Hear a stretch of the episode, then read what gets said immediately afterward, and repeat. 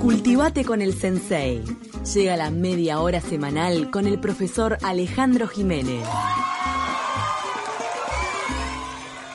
Cultivate con el Sensei. Y hoy nos seguimos cultivando a propósito de fútbol y tiene todos los detalles, todos los pormenores, de dónde vinieron, cómo fue el afiche, todo sobre el Mundial de 1930. ¿Cómo andas, Ale? ¿Cómo andan? Y voy a agradecer primero al amigo y colega Luis Prats que me entrevistó para la encuesta que hizo eh, Ovación del País acerca de qué hacer con el Estadio Centenario, justo en el tema de hoy, si demolerlo, si restaurarlo. Recién entró por acá el mariscal, Alberto Quema, que está también en la encuesta. Bueno, agradecer a Luis por esta encuesta.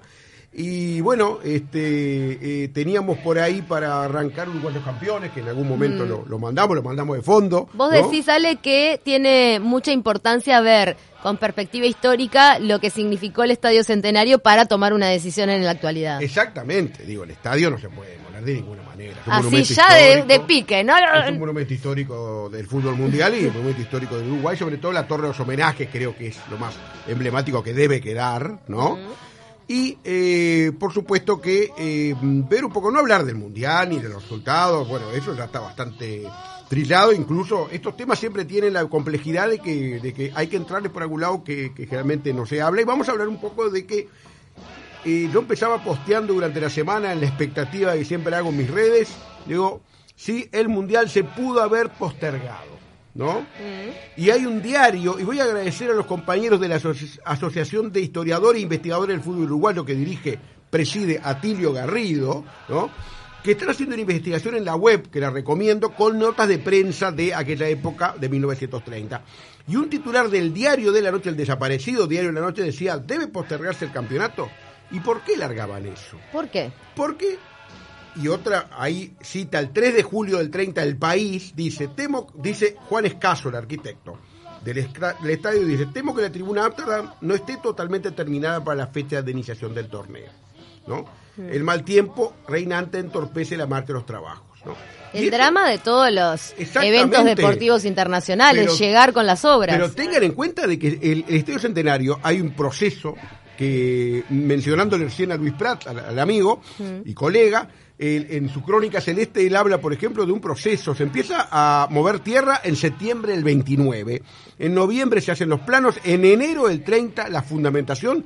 Y el hormigón en febrero. Y el O estadio sea, se tenía que inaugurar en julio. fue a O sea contrarreloj. que, claro, estaban trabajando todos los obreros del Uruguay. De noche incluso trabajaban con iluminación, era una zona muy difícil de llegar, ah, no había cerca, eh, por ejemplo, este, electricidad. eh, ¿Y por qué empezaron tan tarde? Porque Y- hoy por hoy se arranca desde que está el mundial anterior a a prever Claro, todo lo que. Pero era el primer mundial, Uruguay había sido designado sede en julio del 29, Ah, no, perdón, claro, un en mayo antes. del 29, en un congreso de FIFA, en julio, debido a los campeonatos olímpicos, ¿no? Claro. Amsterdam de Colombia, que daba un prestigio al fútbol uruguayo, y eh, em, se empieza a eh, escasos designado en julio, un año antes de la inauguración. O sea, por eso es un poco la pregunta que tú haces.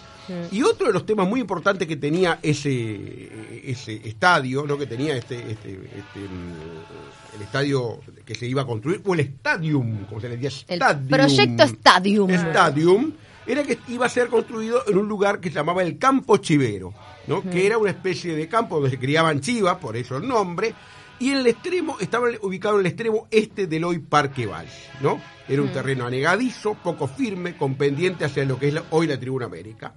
Y muy cerca de ahí nacía el arroyo de los Positos, que desaguaba en la playa, Positos, a la altura de Buxareo. Hoy está entubado, ¿no?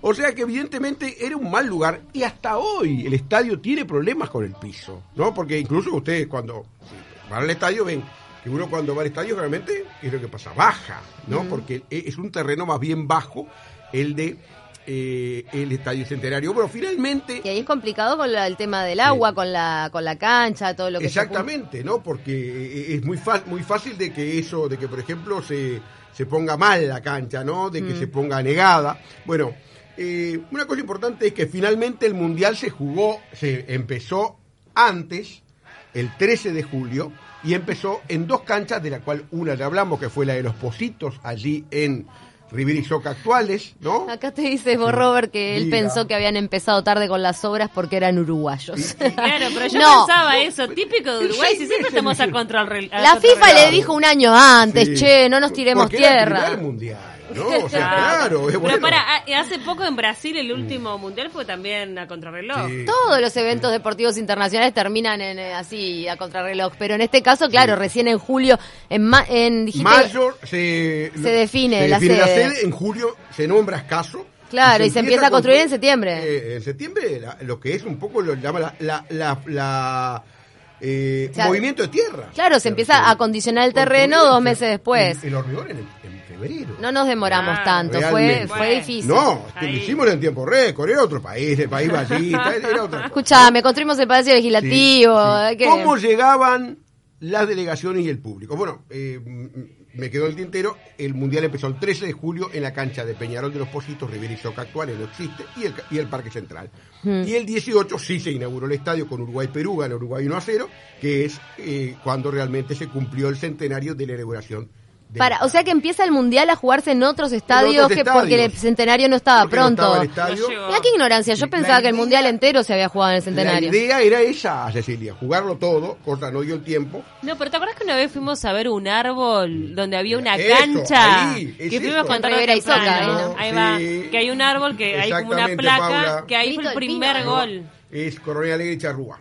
Es eso. Está Ah, el Coronel Alegre y Charrúa, muy y- cerquita y y La mitad de la cancha son esculturas, son este, monumentos. Que ese fue el primer gol del mundial. El primer gol, de Lucien un Lorel, mundial del, Lucien del Lorel, mundial. es un francés que lo hizo. Este fue el, algunos llamaban el Adán del fútbol. ¿no? ¿Cómo llegaban las delegaciones al Uruguay? ¿Cómo llegaban? Bueno, no había aviación comercial, era muy incipiente. la no había coronavirus, pero no Sí, había aviones no tampoco. había aviones. Años 20, claro. Y algunos realmente... ¿Para qué podemos tomar ideas ahora para ver cómo llegar? Los peruanos, por ejemplo, tuvieron que, viajar de Callao a Valparaíso en barco, luego en tren a Santiago y en ferrocarril trasandino a Buenos Aires y en barco a Montevideo. Y ahora se quejan de la altura. 40 escuchá. horas demoraron los peruanos en llegar. Los mexicanos, por ejemplo, Veracruz, La Habana, Nueva York, Montevideo, todo en barco. O sea, Ay, barco y tren combinado, ¿no? Un mes de barco Y para no sé, venir a jugar al No, mundial. eran 40, Impresionante. más o menos este, 40, ah, en el caso de los eh, peruanos fueron 40 horas. Es que no, Ah, yo pensé que 40 era más. Eh, el viaje de los europeos, ¿no? que vinieron cuatro nada más porque hubo, hubo boicot de Italia, de Italia Mussolini quería hacer un torneo paralelo en Roma.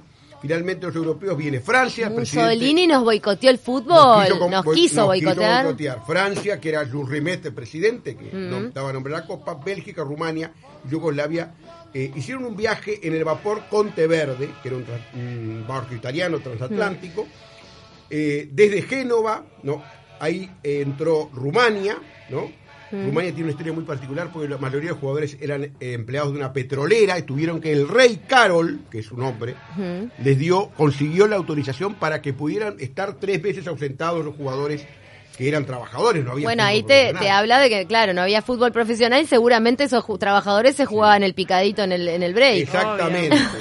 Desde Barcelona viajó Bélgica con el juez de la final, que era el belga Langenus.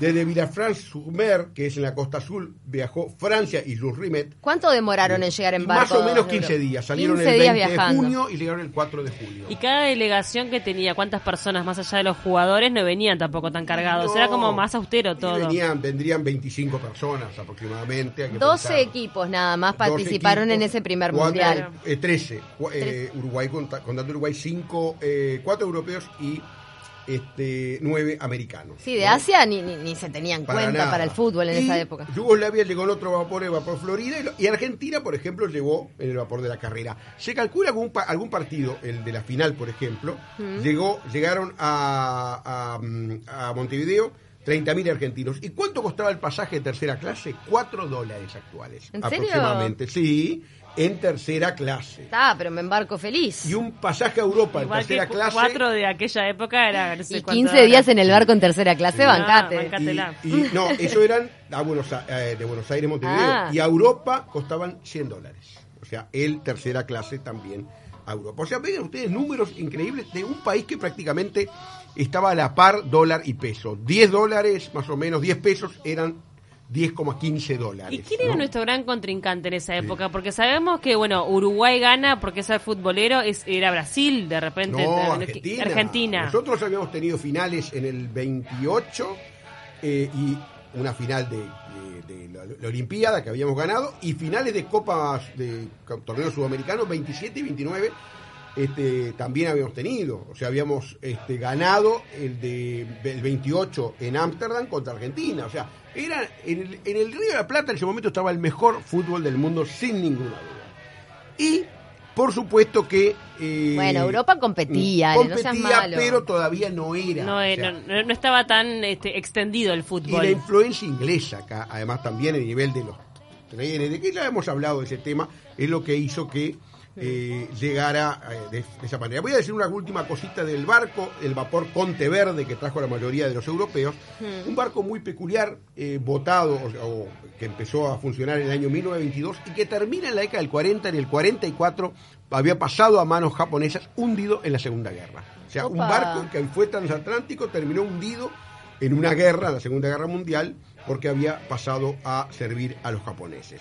Wow. Y en los minutos que nos quedan vamos a hablar del afiche. Que Esto es lo único que nos importa, no. Ah, no, está bien. ¿Hubo que- plagio? No Ah, hubo plagio. Mirá, acá voy a mencionar, hay un concurso para ese afiche, primer premio Hmm. eh, y el tercero obtuvo los dos premios, primero y tercero Guillermo Laborde, era un artista planista, un artista eh, mm, muy también art déco, ¿no? Hmm. Y eh, era a- por- de la misma época que Cuño, Arsado, un Petrona Viera, de quien hablamos, ¿se acuerdan? El año pasado en, en ocasión de la exposición en el Museo de Artes Visuales. Y acá voy a mencionar una columna muy buena que conseguí de Emma Sanguinetti, ¿no? Mirá. Bastante conocida crítica de arte, en donde muy enojada habla de que el afiche, los dos afiches yo los subí en mis redes, pero los vamos a subir de vuelta, eh, son muy parecidos. Se armó ¿no? la polémica, Se ¿eh? armó la polémica porque el de eh, eh, mm, Guillermo Laborde, ¿no? el del 30, es un afiche que justo estoy buscando acá, que le, recién le acabo de pasar a, a Lo Eli. vamos a dejar en las redes. Está, es un afiche bastante Sí, icónico, no sí, tiene es- foto, ¿no? Exactamente, ¿no? No, Es pero la verdad es que está muy bien hecho para la Sí. época. Mm. Tiene una cosa muy interesante, ¿no? Este afiche, ¿no? Y es que la fecha que dice, no sé si ya lo, lo- lo estoy buscando, no lo estoy encontrando, es 15 de julio al 15 de agosto como fecha del Mundial, ¿no? Y estabas Sí. diciendo que empezó No, sí, antes. Empezó el 13 de julio, terminó el 30 de julio. O sea, evidentemente, acá lo acá encontré, ¿no? Este, Acá está, acá está la fecha. A ver si lo- Hoy está. en día estallarían 15 las de redes. julio, agosto 15. Claro. O sea que eh, cuando se hizo el concurso se pensó que iba a ser más largo, un mes, que iban a participar más equipos. Duró al final 17 días, del 13 de julio al 30 de julio, que fue la final. O sea, ahí tiene un error, o eh, obviamente cuando se hizo no, no, no estaba previsto. Y Emma Sanguinetti habla incluso de levante el afiche, ¿no? Increíbles similitudes formales, ¿no? O sea, muy enojada y sobre todo porque Rusia o la Unión Soviética en este eh, tenía tuvo sobre todo en los primeros tiempos de la revolución después del 17 una tradición muy importante de este afiches, ¿no? El constructivismo era un poco lo que imperaba. Y este af- bueno, el afiche de Rusia de Rusia 2018 era Yassin, el gran golero soviético, el llamado la araña negra.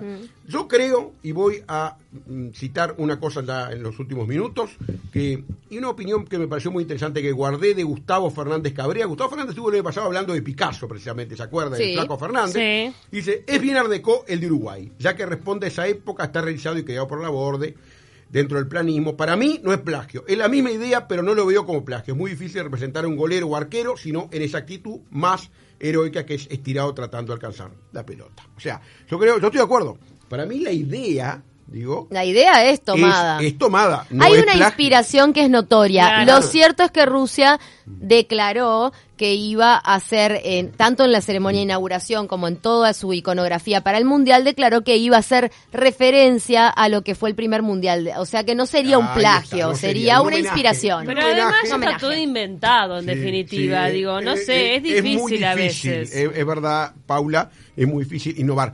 Yo, ¿Qué les parece si lo largamos como, como ¿no? Como... Oh, ahí está, como Pro- debate. como plagio, provocación. plagio Claro, o inspiración. Me gusta Ahí esas dos está. opciones. O sea, y el próximo lunes lo vemos cuando vamos a hablar, el lunes que viene, vamos a tener un problema grande en el estudio porque nos van, nos van a invadir las langostas. ¡Eh! ¿Cómo ¿y es sabes eso? algo? Sí. Son comestibles, te voy a pasar Sí, sí, recetas. opa, mirá vos. ¿Viste? El, el universo provee cuando hay escasez. la- estas también. Los chapulines, claro que sí. Son carísimas también. Bueno, No. vamos a hablar de las viejas este, invasiones de la década del 40. Me encantó. Nos vamos.